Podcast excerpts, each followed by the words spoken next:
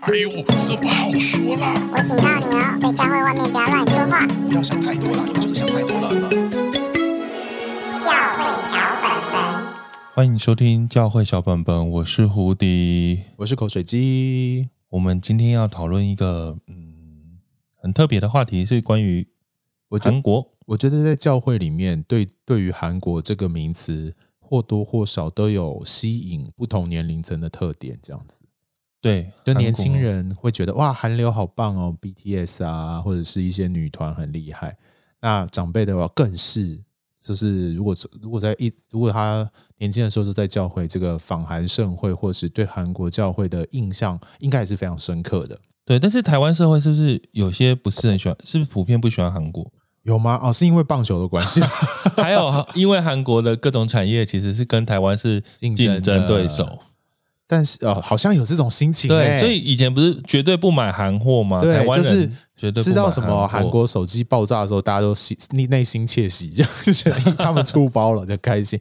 不是因为他们出包，而是觉得好像竞争对手有点落后的这种感觉。这样。但是韩国在对教会而言，其实真的也是一个很大的影响。哎，你知道韩，你知道访韩盛会就已经办了三十年了，好恐怖哦！我知道访韩盛会很久，但是。怎么怎么时光过得这么快，一下就三十年了。然后访韩盛会原因是因为韩国有一个最大的教会叫汝矣岛纯福音教会，嗯，然后是很有名的赵雍，对，它是全世界最大的教会，它好像在最大的时候每年有七十五万人。天哪，七十五万人是什么数字啊？我有去过，然后他好像我们在聚会，就是他那个现场就像个超大体育馆，然后。嗯密密麻麻，就大家就是散场进场都很像去看演唱会那样，因为太多人，你需要有非常专业的那种进出场的流程。在里面会觉得自己很渺小吧？就就是一直不断的，好像从早到晚就是一整天在里面，在里面散场这样。在里面崇拜的感觉是什么？我还蛮好奇的。其实就跟一般礼拜一样，我觉得没有一样，我觉得都一样，而且它算是呃算是传统。哦，你觉得他的仪式感，我觉得有整体感，就是那种前面有敬拜赞美，可是那种敬拜赞美可能对年轻一代，你们看了很多欧美的那种路线啊，其实韩国比较也不是那样，他就是每个人都穿西装，然后穿的很正式，然后有一个主领会站中间，站在一个台子上，然后伴唱就是一排就几个人在旁边，一人拿一支麦克风，嗯，然后就是有点像是带大家一起唱诗。哦，我觉得真的是蛮传统，有一种大家一起唱诗感。虽然是唱一些可能我们大家耳熟能详的敬拜歌曲，但是我意思说，你知道我意思，它没有很没有太多声光效果，对，没有也没有那种很说很 band 的感觉，没有没有是有 band 呐、啊，但是那个 band 也是一种很。很隐藏的感觉，你比较可以感受到一种群体崇拜的这个感受。对，对对，然后可能后面有一个超几百人、百人的失败，千人失败这样子，我不知道是千人，我现在有点忘记。反正就是，一个很多人密密麻麻的失败，然后也是会唱圣诗。哦，然后礼拜啊、过程啊，就就是讲到就是讲到，收奉献就收奉献，报告就是报告这样子，就这样。哦，然后就一直换场，一直换，有点传统感。哦，好有趣哦，所以我觉得。呃，一般至少在教会界，对于韩国的感受就是这些访韩盛会啊，或者是呃最这种最大的教会的这种各种既定的印象这样子。那也许今天，呃，其实其哎，其实我觉得韩国艺人跟教会的关系也是蛮特别的，因为有一些。有一些韩国艺人就是虔诚的基督徒嘛，对不对？对，像好像有一个教会叫大地教会啊啊，然后他们对很有名。对，那他们有很多艺人就是在他们教会。对，有一些很多那个偶像剧的男主角、女主角都在他们教会。对，然后那个牧师的弟弟就是何用仁宣教士哦，很有名啊。然后何用仁宣教士就是创办一个叫做万国敬拜赞美学校。哦、那万国敬拜赞美学校就是很早期在台湾，有点像呃呃，应该怎么说引入。引入敬拜赞美这个风气，然后那时候最早期就是要唱那个新歌颂扬，还有唱那个新歌颂扬是美国的啦，传耶稣啦，不是传耶稣之前还有一本啊，就是万国敬拜赞美学校，是不是？对，万国敬拜赞美，万国敬拜与赞美，对，就是会唱传耶稣，万国敬拜与赞美那种。对，对然后他们就是那些歌，就是对我来讲就是耳熟能详到不行。有哪一首歌？比方说。那种最经典就是要唱什么“阳生黄乌”哦哦哦，韩国唱腔这样子。对，遵从我的王啊，让我们来庆贺。对，就是这种。哇，记忆都回来了。所以这个是等于是韩国引进的一种敬拜方式。那时候好像还在体育场。不行，我觉得讲这个，我觉得我好老哦。不行，我觉得我们有年轻的听众，完全没有经历过这些东西。其实我也应该是很小啦，很小。我只知道好像还会去广场，然后好像广场就是那种什么体育馆啊，然后就是很多人那时候才刚认识这个这种。崇拜的某一个唱诗的方式，哦，年轻人一定蔚为风潮啊，因为就是一个全新的。可是那时候老中老年大家也都是，就是某一种都是一起。我觉得韩国这种敬拜方式有一个很很有趣的特色，是它的它的乐器感还是很重，所以年轻人会喜欢。然后可是同时呢，它也不会太太太流行，它的曲风跟风格还是大家可以一起唱。而且就是要全场每个人都要开口一起唱的重点，对，它不是一种很个人的。个人的嗯感受的，因为其实欧美就会比较个人感对对，比较有自己独唱的这种机会。对，但是韩国就是一种大家全体都要一起唱，嗯、然后全体一起拍手，然后全体一起干嘛？就是很多还有带动唱概念的那种一起，因为他就是说，呃，赞美就是要手舞足蹈的，就是要跳舞赞美神嘛。可那种跳舞不是像我们可能。台湾你就会看到有些比较年轻的教会就会有街舞啊什么的，但是在韩国那样的形式，它不是，它是全体会一起，呃，动作一些简单的肢体的呈现，对，就是全场每个人都一起，然后很嗨这样。然后，嗯，你说年轻人哦，可是我觉得到我大学时代啊，像我们教会那时候，我在那个教会就是属于牧师，那个牧师非常遵从访韩盛会，嗯，可是。年轻一代就是他的儿子啊，我好过分，我又讲他就是他儿子就是属于觉得这次已经过时了，因为可能在那个年代，我那个年代往前看，可能的确万国敬拜赞美学校韩国这已经是有十来年的东西，他们就觉得那是哦，拜托，现在过时了什么的，因为的确他就会比较还是相对有一种传统感，对对对这样。他的风格跟模式还是，而且我觉得韩国的诗歌还是有种有一种特别的曲调，对，然后就是大家可以一起唱，简单，然后都会很很不自觉就会唱很大声。我觉得，我觉得韩，我个人是非常喜欢韩国诗歌，所以我就，啊、然后后来我才，因为嗯，因为我还蛮接触韩国的嗯嗯教会，所以我就发现他们真的是很努力在创造一些。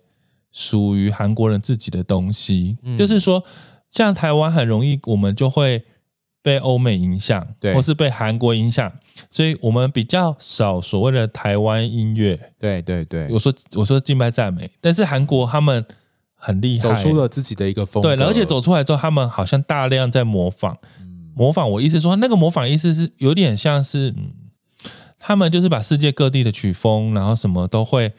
就会融进他们的东西，然后他们会做很多韩文的专辑、敬拜赞美专辑，但是有各种曲风啊，也是有非常强的。你说 rap，你说什么雷鬼音乐，你说 R&B 都有哦。然后呃，甚至很多韩国艺人也会表演。我就觉得哇，那个那种层次有点，就是很像你在听，可能从美国来，你知道美国他寄卖赞美音乐或基督教音乐也做到都可以得格莱美奖嘛，就很极致。我觉得。第二厉害就是韩国，韩国也在搞这种。但我觉得韩国有个特色是，它怎么样融入其他的东西，都怎么还会 还是保留很多自己的那种风格或特色。我不知道怎么样，就比方说一首诗歌在教会里面唱。你就觉得嗯，这首应该是韩国翻译来的，你就会你就会或多或少有这种感觉。我觉得他们他们只要是敬拜歌，就是慢歌，那个催情感都很重，催情讲催电影是催泪啊！我讲什么催情？催情是什么了？催情是排卵，真是不是讲错了？催泪感就是那种情感的浓度很高，对，就是很像韩剧啊，对。这对就是韩剧要逼哭你，有没有？你有时候我听人家都说韩剧用很用力在逼哭别人，非常用力。就是我觉得哦，够了没？每次我都会哭哎，可是我每次都会哭。都会我看韩国电影都会哭，对，好好笑哦。可是韩国音乐，一般这种音乐也会有这种路线。所以其实韩国人会不会在做好多的事情？就是说，特别是从教会这个观点来说的话，就哎，其实真的是他们的一种文化，就他们的文化就带出了一个。就是很浓郁的，然后很直接的，然后很大声。大声是一个很很表象的东西，可是好像就可以用用一些形容词来形容我们所接触到的韩国文化。特别是呃，比方说台湾其实也有蛮多韩国来开拓的教会嘛，哈，对啊，韩国教会也蛮有自己的风格的，没错，也有自己的特色，不论是牧师啊，或者是他们里面的讲道啊，或者是他们传福音的方法，其实也都蛮特别的。我觉得他们就是一个非常，嗯嗯，很勇敢，很很直接，很，很直接，嗯嗯、很冲，很手真的很，然后因为。像我们这几个亚洲国家，台湾、日本、韩国，好了，你就会觉得，嗯，台湾、日本真的属于是属于比较内敛的，嗯，所以我想要讲就是韩国就不是内敛过，完全是另外一个风格，就是很冲哎、欸，就是很外放，完全很直接，然后就是就是那种就是传福音起来，他们的传福音也是属于就是那种很像很像急诊室的感觉。什么意思？很像叫急诊室的传福音法，就是很像觉得你已经快要死掉了，所以一定要赶快把你救进来教会。哦，就是有这种急迫感就对，对，急迫感很强。啊、然后、啊啊啊，但是他们又很爱国啦。嗯，爱国倒是真的，他们非常热爱自己的国家。所以谈到这个，我就觉得他们到底融入别人的这个状态，会不会是他们的一个不太容易的事情？因为他们的本体性很强。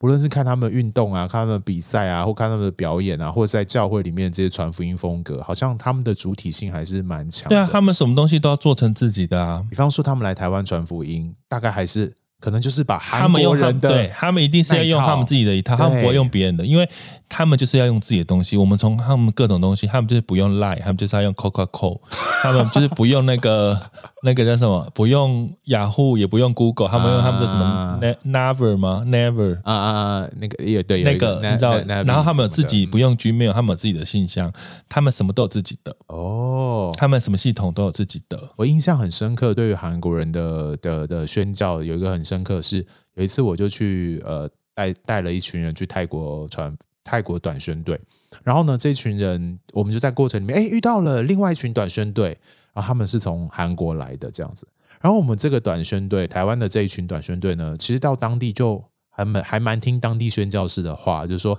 你们要小心哦，这是这里有很多穆斯林的人，所以你们要呃传福音的过程，我们是用做问卷的方式跟他聊天，但是不会讲太多福音的什么信耶稣什么这件事情。是，可是韩国人哦，没在管你的，就是那个什么什么福音单张，还呃泰文版还是什么的，就直接，请问你听过耶稣吗？然后就直接跟他讲福音，因为为。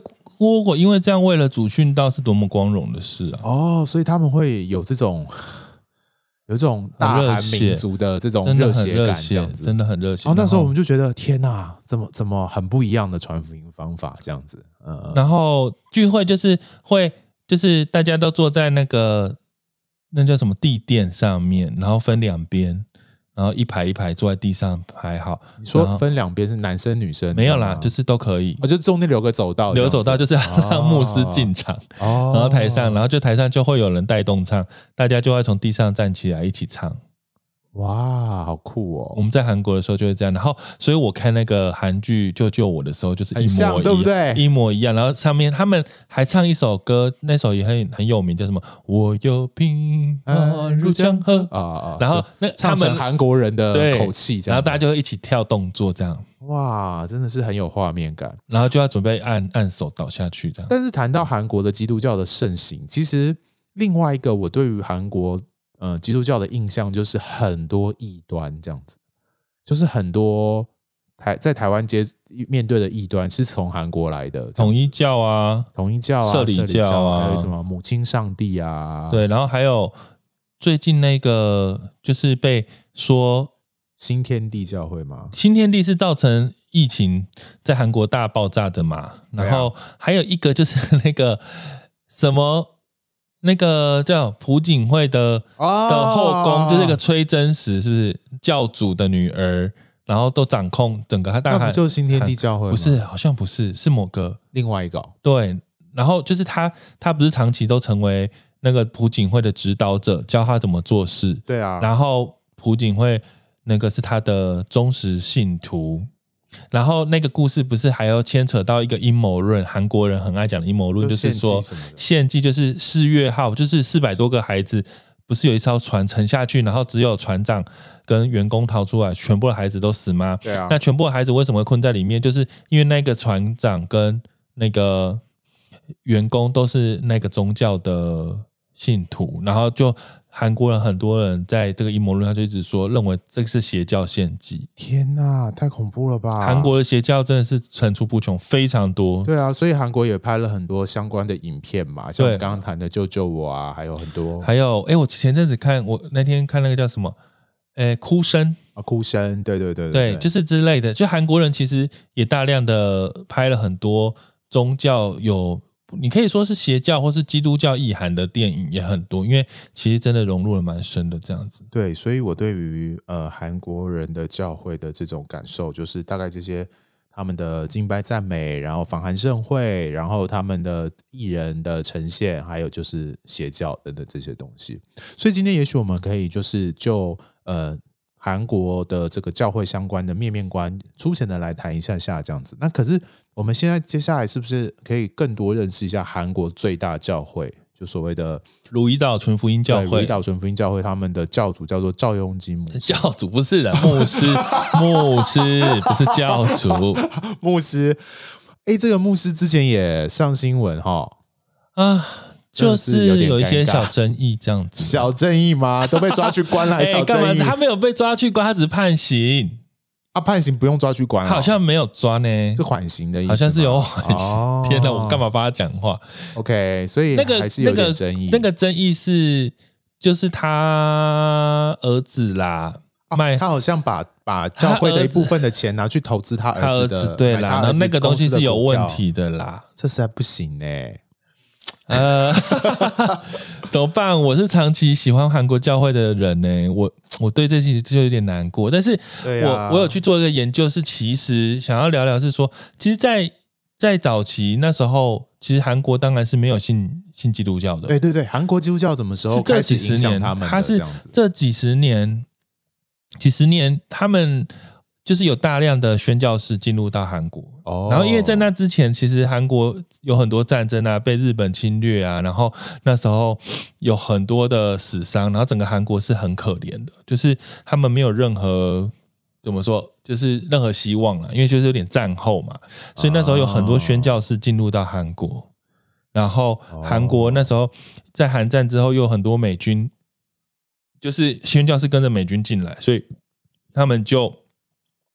慢慢建立起来，然后赵雍基牧师也就是在那个时候，一九五零年代，对，他就是想要帮助帮助怎么说，他就想要做一些事情，因为那时候大家就是民不聊生。那他他是、嗯、他为什么会成为牧师？他是有一个哦，他是有一个很深刻的信仰经历，对不对？他的病被医治，对，就是他那时候他他本来他们他是。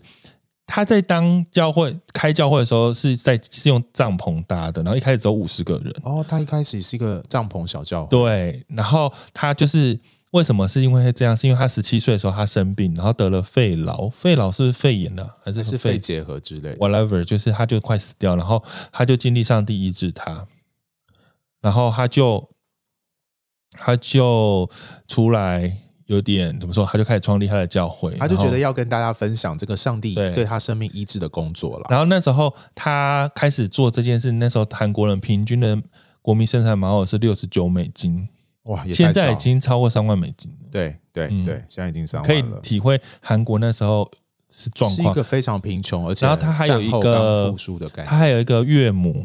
是岳母吗？是吗？就是他老婆的妈妈叫岳母，对不对？对，对，老婆就是崔子石，就很有名，就是那个哈雷路亚欧巴桑，就是很爱祈祷，每天早上五点。四点就会去为他祈祷。哦，就是那个祈祷山的建立的对，他就创造了祈祷，先建立祈祷山，然后现在听说就是每周都是好有几千位，三四、啊、三四千位，我有去啊，非常有名，就在上面祈祷，然后大家就是一个山吗？对，呃，山头啊，一个一个一个山头，然后里面就是有各种聚会的场地，这样不是就是有几个礼拜堂，然后呃礼拜堂，然后祷告都超级多的，然后有点墓园。有一些墓园，然后非常美的墓园，然后墓园就是会有一些椅子，然后你就可以在墓园散步，然后有些住宿的地方，然后然后祷告洞就是一个小小小的有门的洞嘛，山洞，然后你就可以进去里面，然后都要先大声的祷告。就是韩国，我在韩国的训练文化训练，嗯、我们都非常大声，要嘶吼吼到就是那个，反正就是整个肺都会吼出来，然后就是就是啊主啊主啊主啊，然后就开始祷告，然后就是在祷告洞。开始很认真祷告这样，然后都是以小时为单位起跳的，所以我们进食对不对？对，我们去的时候一次都是一天大概祷告，我觉得最少有七八个小时吧。哇，这样喉咙好累哦。对啊、啊，而且有时候还是会小，还是会有时候变小声的，啊、但是其实就会逼自己要大声祷告。哦，他有一个。一个希望你可以遵行的祷告仪式，这样子。对，可是因为赵牧师有一个很最最红的，就是他他第四度空间，对啊，他有一个第四度空间的看法。那他第四度空间跟别人第四度空间，你有看过这本书？有啊，我好了啊、呃，我觉得那时候觉得很好看，而且我还买很多本送给别人家。我没有看过，反正他就是说经历神的祝福嘛。那第四度空间就是他前面有一本书叫《三拍子祝福》。然后就是灵魂兴盛，呃呃，愿你凡事兴盛，就如同灵魂兴盛一样嘛。就是你要事事顺利，身体健康，灵性健全，就是约翰三书二节的那段经文。就是你你你，就是从物质上面，然后灵性上面，到最后你灵魂灵魂上面都是丰盛。哦，所以是三阶。接下来就到了第四度空间，就是呃。我们一般世界是三度空间啊，对啊。那第四度空间，虽然爱因斯坦说这是时间，但是张静木说是说了是灵灵界的事情，然后他就是说你要在灵界有看见你，他意思说你在灵界创创造了什么，在实体上就会创造。是什么叫做在灵界创造是什么意思？呃。他嗯，他其实一开始有一个强调，就是说，你知道我们在讲解圣经的时候会讲说，圣经有两个神的话，一个叫 logos，一个叫 rhema 嘛。那 logos 就是说，既是圣经有写出来的这些字句，那 rhema 就是属于神对个人领受的那个启示。对，他就是说，嗯，你要领领受神给你的 rhema，然后在你的灵里面有看见那个东西，所以他可能会。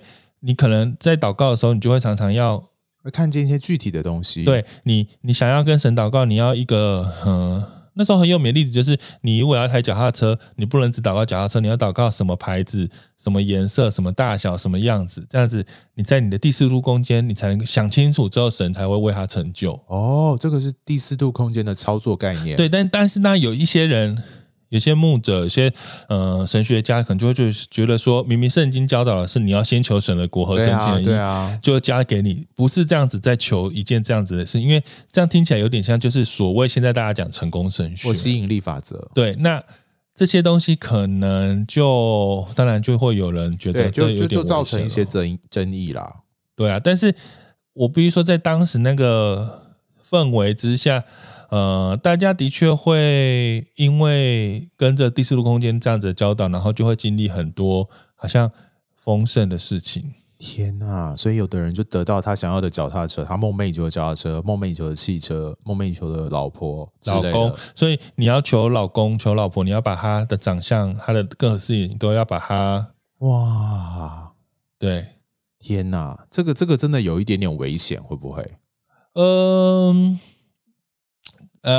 我哈，我我后来被问僵住，为什么？因为我其实有很大的时间，其实是是接受这样的想法耶，就是嗯，因为他在他在他这样的他的教导里面，就是说你会首先经历是你会体会体验一些超自然的奇迹，你的身体会得医治啊，或生机，然后接下来你的物质就会开始丰富。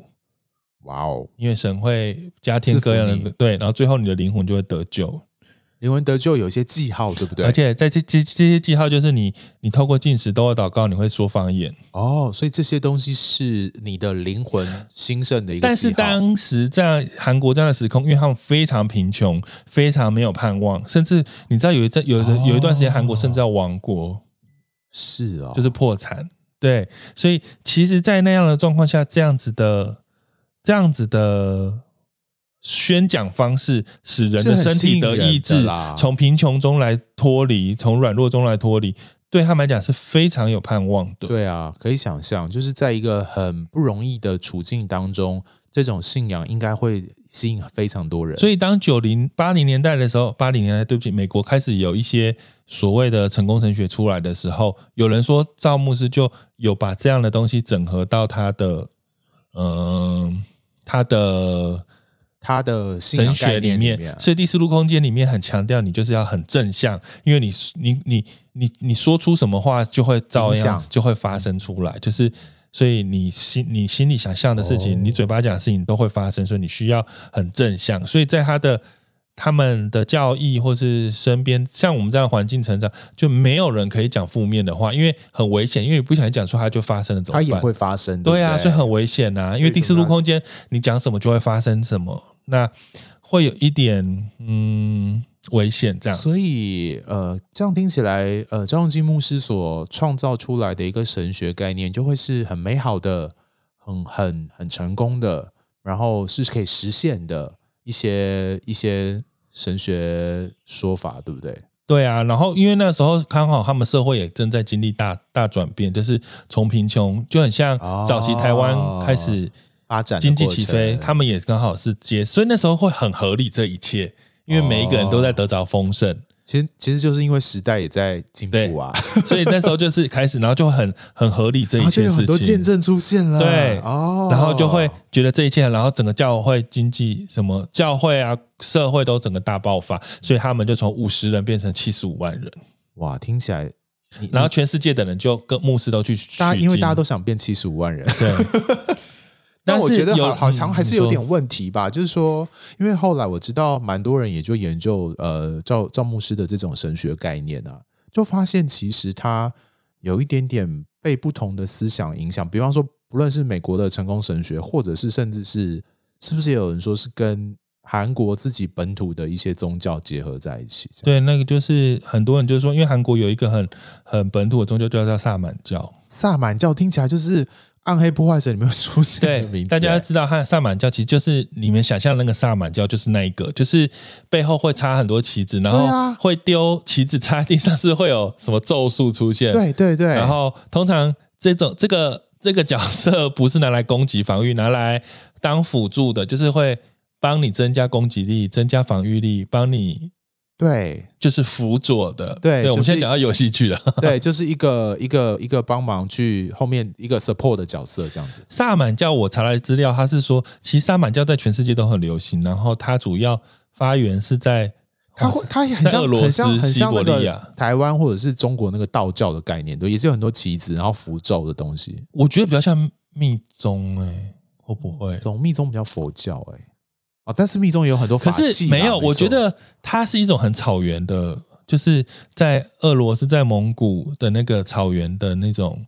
哦，很像，对对对对，就是有点古老原始。就很古老的。对，那它其实我们我查一个萨满的意思，其实它是处于出出自于满语，满语跟鄂图克族语，满语就是满清的那个满语，对满语。然后它它的意思是说，这是智者的意思。是很小之一切事情，然后萨满教的教义重点是认为天地万物都有灵，天地万物都可以沟通，人们要用自己的修行跟一些仪式，你就可以成为一个智者，你可以与天地万物的灵沟通，你就可以跟他们问事情，达到医疗，你可以离开危险。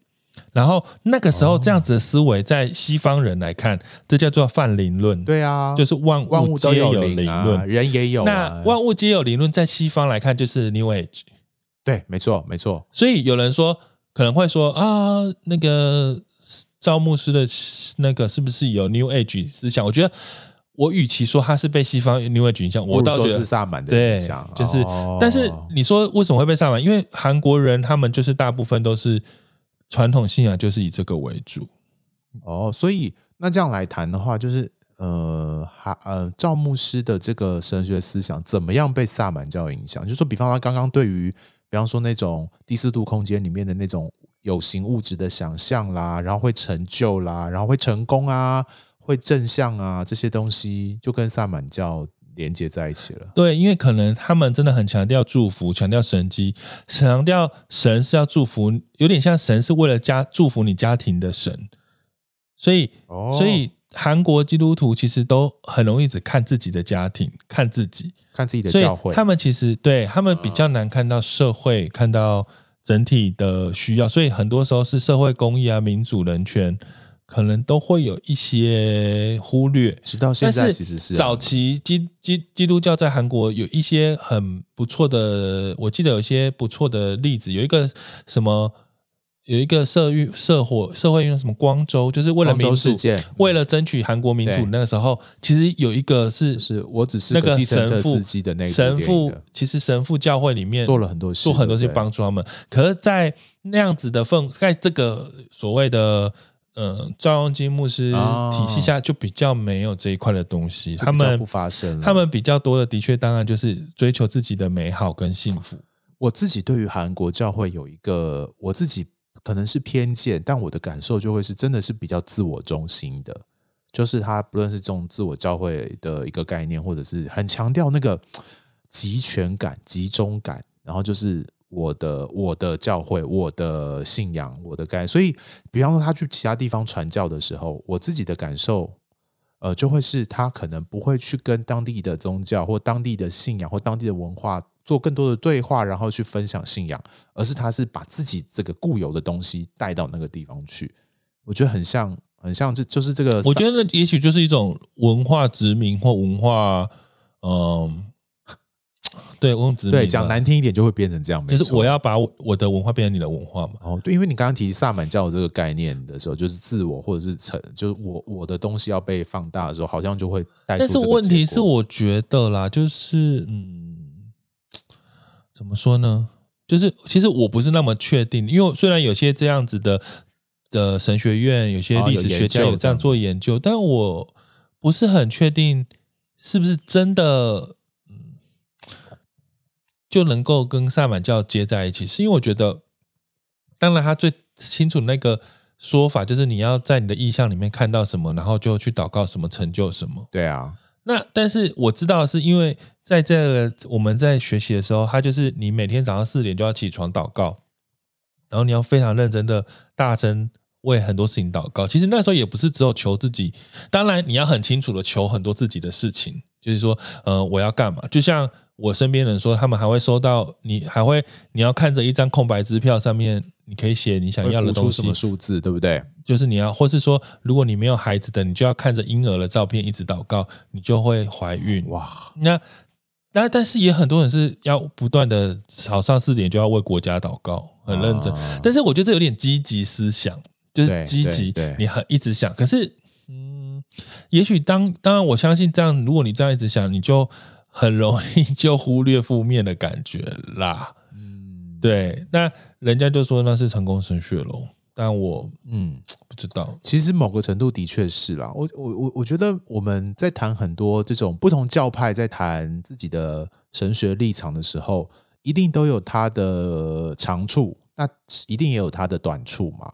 那不可否认的是，赵荣基教会牧师这里面教会的神迹一定也非常非常的多，就上帝在里面还是做了很多奇妙的事情，然后以至于。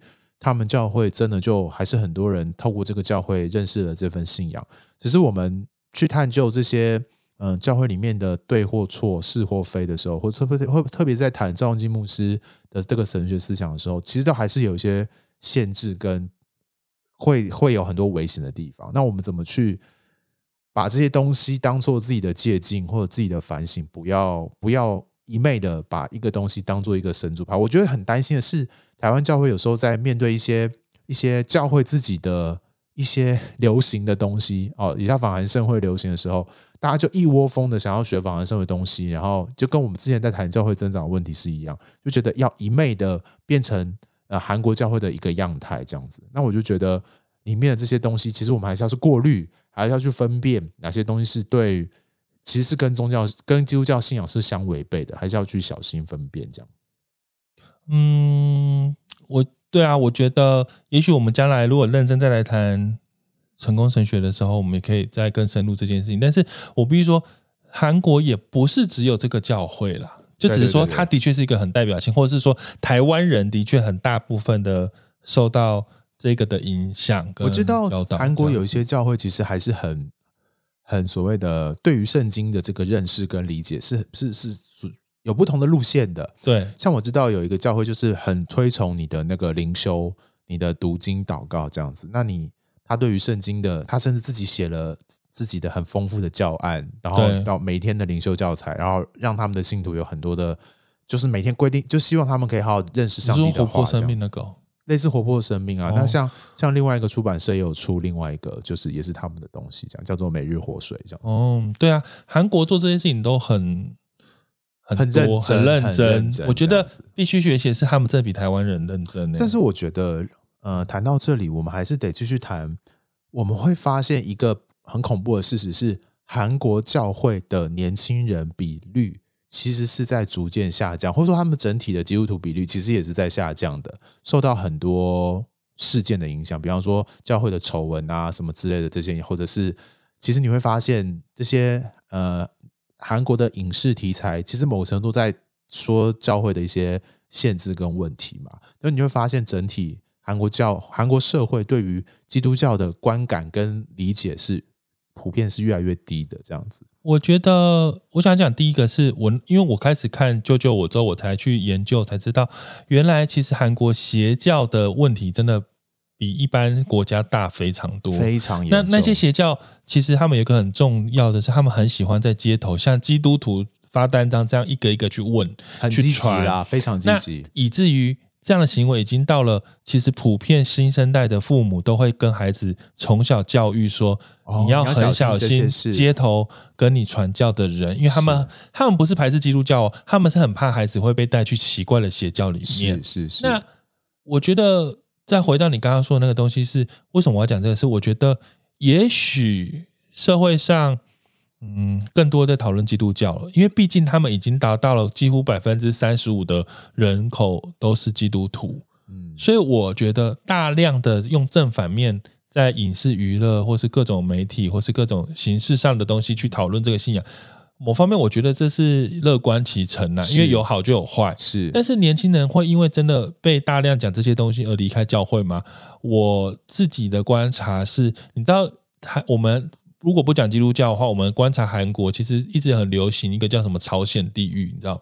哦，就是说就是他们的工作环境。其实韩国年轻人非常辛苦的生存在他们这样的国家文化底下，因为他们跟台湾中小企业蓬勃的状况不一样，他们就是大企业为主，对，他们是用国家的力量在扶植三星、扶植现代，以至于他们其实没有什么中小企业。对。那大企业就是几乎用国力在撑嘛，但是问题是每年到底是有多少年轻人可以进去？嗯，那如果不，如果在这样状况下，就有很多人其实他们是没有未来的。对，就如果你没有进大公司，其实你就等于没有未来。对，你跟台湾不，你你连卖鸡排的机会都没有。对对。那在这个状况下，你知道，其实我们教会在韩国的那种教会教导。其实很多的时候，就是你人生就是献给主，你每一天几乎都有聚会，你一还有祷告会小组，然后还有通宵祷告会，还有年轻人聚会，就是韩国的聚会模式文化，是你几乎是时时刻刻都在教会。例如说，你知道有一本书，那个以前我们有讨论但以理读书法，读书法，他甚至是所有时间都是要花在教会里面，然后拼命读书，他就可以考上嗯、呃、所谓的首尔大学。对对对，那其实为什么？因为他就可以进入到嗯呃这些大公司，大公司。但是我想要讲的是，问题是其实太多年轻人很失望，是他他其实对未来是没有希望。就是他花这么多时间去教会，跟他要面对的社会压力，其实是常常是相反的。对，对，对，那他没有那么多时间去教会啊，或者他觉得浪费时间，因为他们不再是这样子的文化下面的的的的的的。得着利益的人了，他们其实没有了。对，就是就算他花很多力气，过往在赵东基教会牧师的教会里面，初期你去教会，真的就可以得到顺着呃整个韩国经济的发展，从从不好到好的过程里，他你他你就生命就越来越，你的有形无形的东西真的就会变丰富。可是现在的这个机制可能不是这样子。简单来说，就是我们不论是台湾是韩国，当如果我们刚好踩在某个经济起飞的年代，当然每个人大家都是就是歌舞升平，大家都一起向上啊！你真的是，真的是上帝打开天上的粮仓，可能全部都给你吧？你就真的得到很多丰盛，你可以很疯狂的去祷告，你可以付所有代价去服侍，然后神大大的祝福你。嗯、其实某方面来说，那是一个经济起飞啊，对啊，那是一个是一个大事啊。但是其实我们也必须承认，我们新的这个时代，大家进入到这个时期，就不是那个样子，是个高原期了，对不对？现在。你不，而且贫富差距越来越大，对啊，所以这些东西有些东西就会让他们很失望。我我会特别有这些感受，是因为呃，校园杂志这一次特别访问了一篇一个文章，就是访问了韩国很有名的一个网红嘛，就他他有他他也是跟着爸妈，爸妈是宣教师来台湾宣教，所以他中文非常好的那个宋赞阳，他就在这篇文章专访里面写到，原来我才发现哇，其实原来。韩国教会的年轻人，就是韩国教会普遍，呃，韩国年轻人普遍对于教会的印象跟理解，已经非常非常非常的失落了。这样子，那我们要挑几个题目来聊聊看吗？好啊。那第一个是问他说，韩国主流教会是怎么看待韩国流行文化？你觉得韩国教会会排斥还是拥抱流行文化？然后他说，在九零年代的韩国，主流教会对流行文化是非常的排斥。然后从美国来台来韩国的宣教士开始，韩国就对本土文化抱持一种抵抗的态度。所以他们应该还是希望保有自己韩国的各种风格吧？嗯，诶，他说没有，他说韩国文化都喜欢国外的，其实是是抵抗韩国的。诶，所以他说教会为了保护信徒。无论面对韩国在地饮酒文化，或是 Michael Jackson 访韩，或是 K-pop 席卷韩国，牧者都会直接台上说这些都是撒旦的。哦，连 K-pop 韩国牧师也不行就对了。可是我他们穿太少了。像我在万国敬拜在美学校经验，就是不能听流行歌，要烧掉，因为那些都是 K-pop 也不行，就流行不行，因为那是属世的。哦，然后他说。然后第二题说，那么教会年轻人都不爱听流行音乐吗？教会敬拜的音乐风格都没有被流行音乐影响吗？然后他们就是说，当时在教会的教导中，K-pop 是明令禁止的，因为在韩文圣经中，偶像崇拜跟 K-pop 是同样的四个字。哦，韩国教会要信徒专注在基督身上，不可以敬拜别的别的神，所以当然不能进从喜欢流行音乐。然后，但是到了公元两千年之后，就挡不住 K-pop 这个影响力，教会就开始慢慢接受一些歌词经过修改的流行音乐，或是他们在圣诞节演戏的时候，就会开始接受用流行音乐当配乐。哦，然后不知不觉的，其实教会内敬拜。音乐风格都受到 K-pop 慢慢变影响了，那可能我听的时候都已经影响了。我觉得，哦，我觉得我们可能都有经历过，一开始可能还好，一开始还有那种教韩国教会的自己想要保有的东西，可是到越来，像我们现在近期听的，可能都是有啊，有越来越流行的感觉啊，很很也不差，好不好？真的没有问题啊，我觉得对我们我对我而言没有问题啊，只是那时候的教会可能就觉得不行，我不能被世俗文化影响。对不对？啊，可是我讲一些政治不正确的话。我觉得韩国就算这种流行风的敬拜音乐的歌词的深度跟意义上，我觉得比台湾 很多好哎。哦，是哦，嗯，你说他们的歌词哦，其实有些是蛮深刻的。对对，我觉得韩国的深刻度比较好，台湾没有自己的。很少啦，台湾的音乐创作，某种诗歌创作跟，有点有点真空，我觉得，或是说那歌词的有点比较没有那么有深度，我只能这样讲，嗯，不够深刻是真的。对，韩国的其实很好。好了，我们再来，那还有就是说，再来，基督教艺人在韩国形象如何呢？那对于教会进入，对于年轻人进入教会有没有帮助呢？然后他说，九零年代的。韩国基督徒艺人为了要为主做见证，在各种颁奖典礼都会把感谢赞美主挂在嘴边，但是现在艺人都不敢了，也不想。为什么？因为韩国教会有太多负面新闻，导致韩剧、韩国综艺节目中“基督徒”这个词其实被人家当成是假惺惺的人。怎么跟法利赛人？然后如果被说是牧师跟神学生，就是被讽刺的用语，专门用来嘲笑那些知识充足却什么行动都不做的人。哦，这让我想到最近是不是韩国的综艺会会有一种一种桥段，就是他会叫一个假的牧师跟一个假的和尚在那边讲话，然后假的，然后就就在餐厅里面哦，搞笑的，对，搞笑那个，然后就讲话给别人听，然后就感觉到他们对于宗教这件事情是越来越嗤之以鼻的。哦，原来哦，那再来，他就是说，过去韩国是在全球拆拜宣教士的基地，然后但是有许多媒体观察这几年韩国年轻人从教会大量出走，你觉得有什么可能的原因？然后他就说，第一是年轻人不再信信任教会了。根据二零一一年到二零一一六年 性犯罪的人数比例最高的就是宗教人士，第二名是医生，第三名是艺术家。那如果最高是韩国的宗教人士，韩国最多的宗教人士刚好就是基督教的牧师跟传道，所以这样会显示出。形象有点不太好，然后也变质了，而且韩国社会又高度竞争，年轻人、社会青年周间生活压力都已经很大。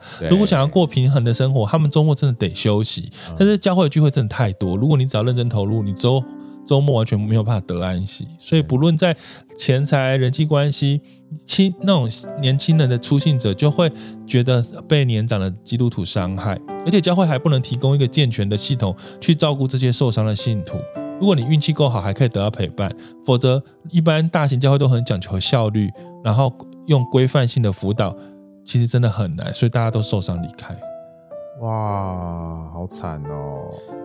然后还哦，还有他怎么讲那么多？他说觉得可以讲那个呃，我们其实现在还会觉得韩国是一个基督教国家，可是这个这位年轻的网红却不这么说。他说，呃，我们他觉得。韩国的确是基督教国家，可是他觉得韩国不是基督徒的国家。他觉得有一个基督教的外貌，可是没有基督徒的那个内涵。就说他说，嗯，呃，他发现哇，这个这个批评有点严重哎。他说，早期宣教士的确在在在韩国做了很多教育啊、医疗的东西，可是他觉得当一个国家的总，我不知道为什么他会这样说哦，大家可以想想。他觉得一个国家复兴，而且有能力输出宣教士的时候，往往有可能就是信仰凋零的开始。天哪！他的意思说，看欧洲啊、美国就知道。哎，但韩国夜景真的充满了十字架，哦、真的，你有你有你有看一下是不是？整个空就是晚上的时候，很多教会的空中都是红色十字架。但他说，过去是神恩典的记号，你看到十字架觉得是神恩典，但现在觉得是变质的记号。哎呦呀！然后他说，为什么？为什么会变质呢？哦，他提到几件事情。第一个就是牧者可能会违反一些教会的规则，直接把职位世袭给儿子。天哪，这是世袭耶！世袭这群神的仆人迷失在权力、金钱、角力当中，变成社会上贪心的代表之一。然后，当大型教会，大型教会就会成为神学生毕业之后的目标，留在基督徒比较多的首尔，所以变成第一志愿。所以在在首尔当牧师就会是很好的这样子。可是大家都不想去人数或者说乡下的地方当牧师，所以当教会呼喊人数的复兴的时候，就不在意每个灵魂，他们反而离父亲会越来越远。相对于很多为中东需要放弃生命的基督徒，韩国跟台湾基督徒很少能够为信仰付出生命的代价。哦哦，所以他觉得。不付代价，基督徒其实蛮可可怜。他觉得基督徒应该是要付代价的。那最后他说有没有什么？最后问的问题是有没有什么想要跟台湾年轻基督徒说的话？天哪，第一题这个要小心教会中类似直销的金钱交易行为，要记得那个教会里面钱的问题。我们是主的门徒，不是教会的顾客。我跟你讲，这个其实是因为韩国有一个直销的品牌啊。嗯其实是跟教会很有关系，打着跟教会很有关系的方式去来的哦，所以他所以现在台湾有这个牌子吗？有哦哦哦哦哦，然后就会一直说是教会的关系，或者是韩国的教会关系。那我不知道为什么宋赞阳特别提到这件事。然后他第二个，他觉得呃台湾。想要对台湾年轻人说，台湾民间宗教信仰是盛行，社会风气是开放的，对对异端的分辨能力比较弱。可是他觉得台湾还有很多不知道耶稣是谁的人，所以大家要把握机会去寻找没有听过耶稣的人，啊，不要单单的追求对韩国的复兴，而要也要关心这个韩国教会复兴产生的副作用，这样子。所以他对台湾有，我觉得有蛮真切的提醒。他自己是宣教士的孩子，所以他的很多观察跟提醒，我觉得。是是很对教会跟台湾跟韩国教会有一个很深刻认识之后的一个回应，这样子。好，真的很不容易呢。我们今天聊这一题，嗯，怎么说？当然我，我因为我个人其实是蛮应该说，曾经是喜爱韩国，也没有曾经啊，就我此时此刻其实还是蛮喜欢在韩国这样子某种基督教文化的东西。嗯，就是相较欧美啊，我觉得韩国对我来讲好像。可能某我我不知道是不是因为是亚洲关系，我觉得就是有一种比较贴近感。然后，然后就像我一开始说的，他们的敬拜赞美就还是一种以群体式的共同敬拜为主轴，而不叫不是个人的抒发感觉。我另外对于韩国教会，或者说对韩国基督徒有一个很深刻的印象是，是因为因为他们其实也发现到这些问题，所以他们也做了很多希望可以在教会做一些改革的事情。那我觉得，呃，这些这些面对社会现况啊，面对很多，比方说韩国人很会抗议嘛，他们面对很多不公义的事情，其实他们的抗议的声浪是很大的。我觉得这些对于追求和睦、追求不要纷争的台湾人来说，就是一个很好的学习。就是面对那些不公义，或者是面对一些伤痛的时候，他们也有光州事件，他们也会有一些，嗯，比方说四月号等等这些重大的灾难的时候。他们基督徒到在过程当中到底怎么去为着基督做信做见证，有一个好的信仰的呈现，我觉得对于台湾的年轻基督徒来说，还是一个很好可以去借鉴的榜样。对，然后就像我看到一个牧师，牧师有提醒他，就是说，其实，嗯，我们当然在韩国这样子很正面的这呃所谓正面积极思考的的神学价值观里面，其实我们。对神的信心要嗯，要比你所需要的更大。就是说，你的信心不是一直只是在跟神求你要什么，就是或是一直求很多嗯丰盛，很多嗯很多你你你需要的东西，希望神给你。我知道可能韩国很多的教导会让我们有一直一直在求，所以我们一直不断的在祷告，一直在。呼，就是需要需要很多，但是我觉得，也许很多的时候是我们怎么样让我们自己的心可以，嗯，可以去更认识神的心意。就是当我们说我们是一个基督徒的时候，我就回到那个成为基督徒的本质，就是我们从那个自己生命主权的这个位置上下来，让上帝坐到我们生命的主权的那个位置上面。所以，嗯、如果我们的信仰只是一个。不断的希望上帝来满足我们我们的需要，我们想要的东西，其实某个程度就把上帝当做阿拉丁神灯，或是把上帝当做一个满足我们的一个工具人而已。可是这不是基督教信仰的本质啊！耶稣说：“你们要来跟从，你们要放下背起自己的十字架来跟从我。”我们是跟从耶稣的一群人，所以怎么样看到上帝希望我们怎么跟随他，好好的跟随他，把上帝。那些重要属灵的原则，在我们的信仰里面实践出来，我觉得才是一个最关键的啦。但是因着韩国曾经有这么多的基督徒的复兴，所谓的人数大量成长，其实我也看到，真的很多韩国人他们在宣教上面真的是，呃，怎么说，不不求后果的，就是他们其实真的完全不在乎自己的需要，还是有很多牺牲一切、牺牲生命的。他们对牺牲一切、牺牲生命，真的是有点。责无旁贷的感觉，他们就是完全可以放下，然后就是为了达成他们觉得要做到的目的。当然，见仁见智，有人觉得这个很粗暴，嗯，但某方面我又觉得哇，他们也蛮蛮有种的，因为我觉得我可能有很多事情放不下，他们可以放下，他们真的愿意就是去做，为了主做些什么，嗯，对，就是面对这些教会的现象，有有那些我们值得效法的，大家就当然还是可以去。呃，从他们身上学到效法耶稣的榜样，但是有一些我们值得借鉴的地方。我想这一集也是希望可以帮助大家去做好的分辨，然后呃，好的地方学习，坏的地方我们真的就是小心自己不要成为那个呃落入同样同样犯错的一个一个状态的基督徒。这样，嗯，那我们今天这集就到这里喽。好，那就希望大家一样哦，就是我觉得，其实我觉得。呃，听教会小本本的听众也就越来越稳定，然后也越来越呃，就是常常也跟我们的节目有很多互动，就谢谢大家。那也如果有机会的话，也欢迎大家可以继续分享，把我们的这个节目的讯息啊，在你个人的相关的页面可以分享出去，也追踪我们的 IG，追踪我们的 Facebook。有任何的想法，听完我们的节目之后，想要跟我们更多对话或聊天的话，就欢迎可以上我们的 Facebook 跟 IG。然后特别也在我们的 Pod 呃 Apple Podcast 的呃评论上面给我们一些回应，特别是如果你想要呃跟我们直接聊天的话，我们会不定期的在 Clubhouse 上面跟大家呃开房间来聊聊天这样子。好啊，那我们就下次见喽，拜拜，拜拜。